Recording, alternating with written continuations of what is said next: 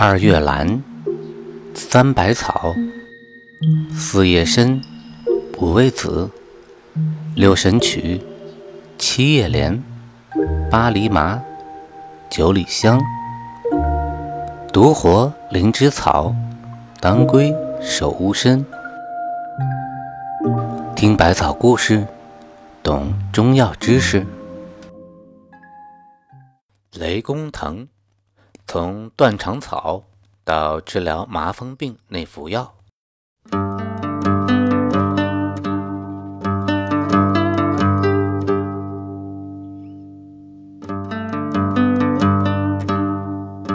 相传神农尝百草，死于断肠草。几千年来，人们对于神农的献身精神充满了敬佩和惋惜之情。而这个传说也给断肠草抹上了神秘的色彩。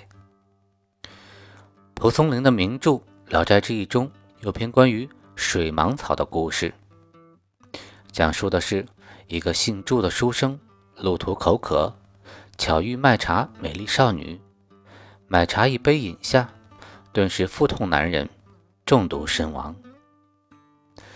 原来此茶是用水芒草泡的。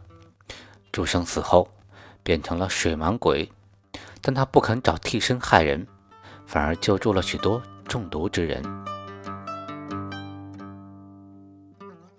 李时珍在《本草纲目》里记载，芒草又称芒草、鼠草，此物有毒，食之令人迷惘，故名。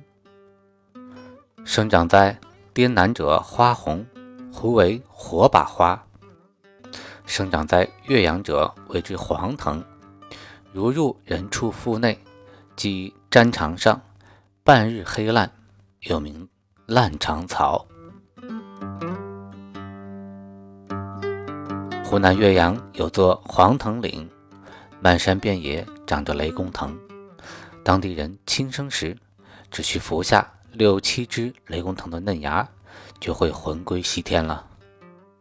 十几年前，有位被麻风病折磨得痛不欲生的青年，特地的找到了此山，采了一把雷公藤，煎服一碗，将以此了结生命。